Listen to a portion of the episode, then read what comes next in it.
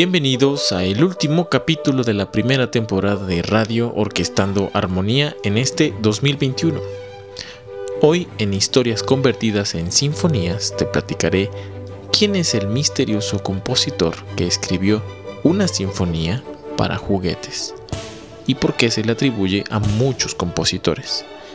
Vamos a trasladarnos hasta el siglo XVIII para platicar de esta obra que es famosa por su título y por sus curiosos instrumentos. No olvides escucharnos gratuitamente en Apple Podcasts, Pocket Cast, Spotify y Anchor FM. Vámonos a conocer la Sinfonía de los Juguetes.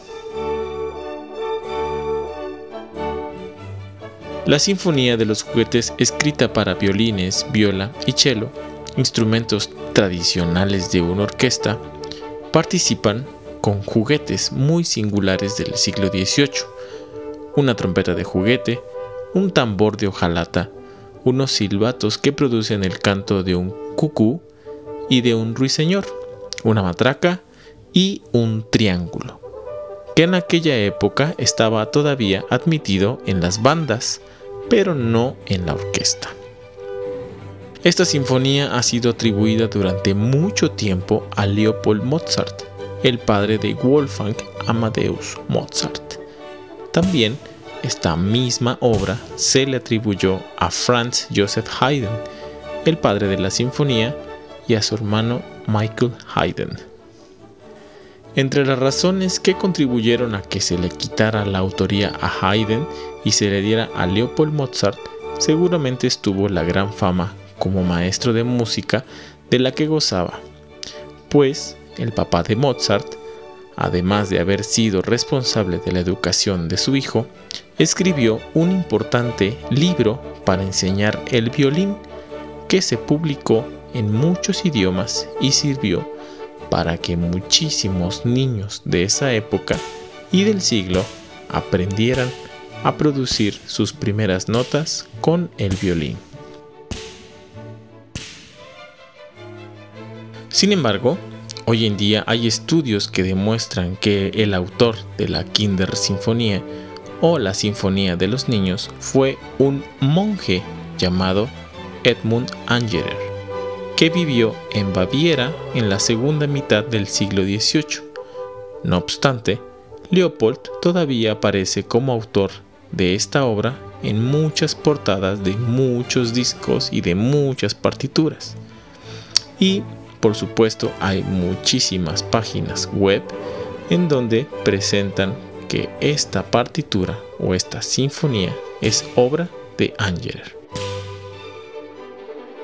Edmund Angerer nació en 1740 como hijo del profesor y director del coro de la iglesia Stefan Angerer en Saint Johann en Tirol y más tarde estudió en el Real Convento de Hall donde recibió su primera formación musical con el padre Saint Johann. En 1758 fue admitido en la abadía benedicta de Fiat y trabajó allí como líder del coro, organista y profesor de música. Angerer, además de escribir esta hermosa sinfonía, también escribió Singspiel, un tipo de ópera que se producía muy constantemente en Alemania, así como obras para la iglesia. Como músico fue ampliamente respetado y murió en el monasterio de Fiat en 1794. Ahora que ya sabes quién escribió esta sinfonía, vayamos a conocerla.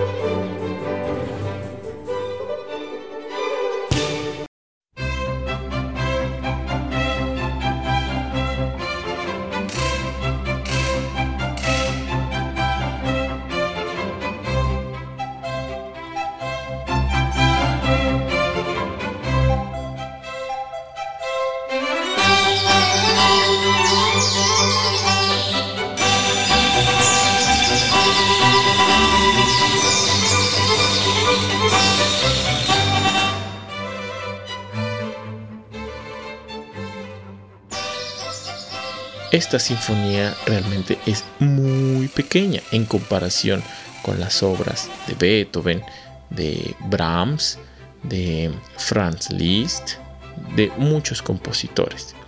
En el primer movimiento escucharás música muy viva y llena de vida. El primer instrumento que escucharás será el silbato de cucú y poco a poco irás encontrando el silbato de pajaritos, la trompeta, el tambor, la matraca, que son acompañados de los violines, violas, violonchelos y contrabajos.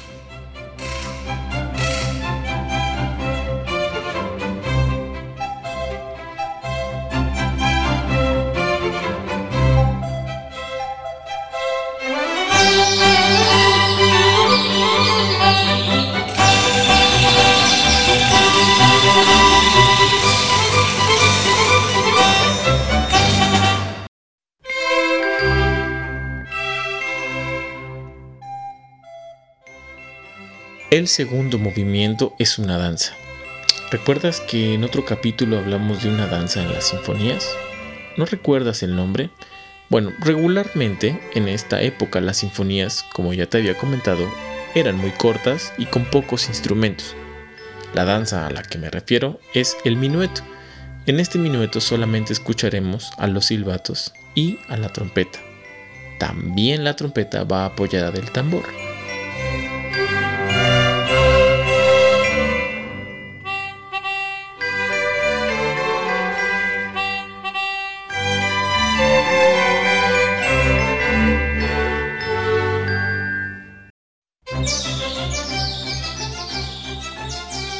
En el tercer movimiento escucharemos aún más vida, más vida que en el primer movimiento. Incluso hasta puedo afirmar que es súper alegre. Escucharás una fiesta, una fiesta entre todos los juguetes y todos los instrumentos de esta sinfonía, con los violines, con las violas, con los chelos y siempre será festivo. Y es así como termina en este movimiento la sinfonía de los juguetes. Es muy probable que Edmund Angerer quizás pensó que sus pequeños alumnos de música pudieran tocar con los músicos de una pequeña orquesta. Un dato interesante es que nuestros pequeños grandes músicos de Orquestando Armonía ya han interpretado esta sinfonía completa en la sala de conciertos Jorge Mester en el majestuoso Foro Boca en 2019. Y así cerramos esta primera temporada de Radio Orquestando Armonía. Te esperamos para la segunda temporada con más sorpresas, más música y más capítulos para aprender todo lo relacionado con la música, los músicos, las músicas y orquestando armonía. Soy Andrés Santín y nos escuchamos pronto.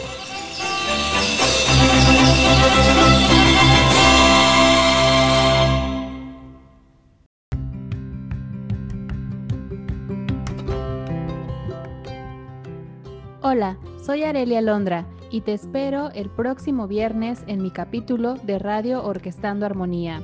Escúchanos en Apple Podcast, Spotify y Anchor FM.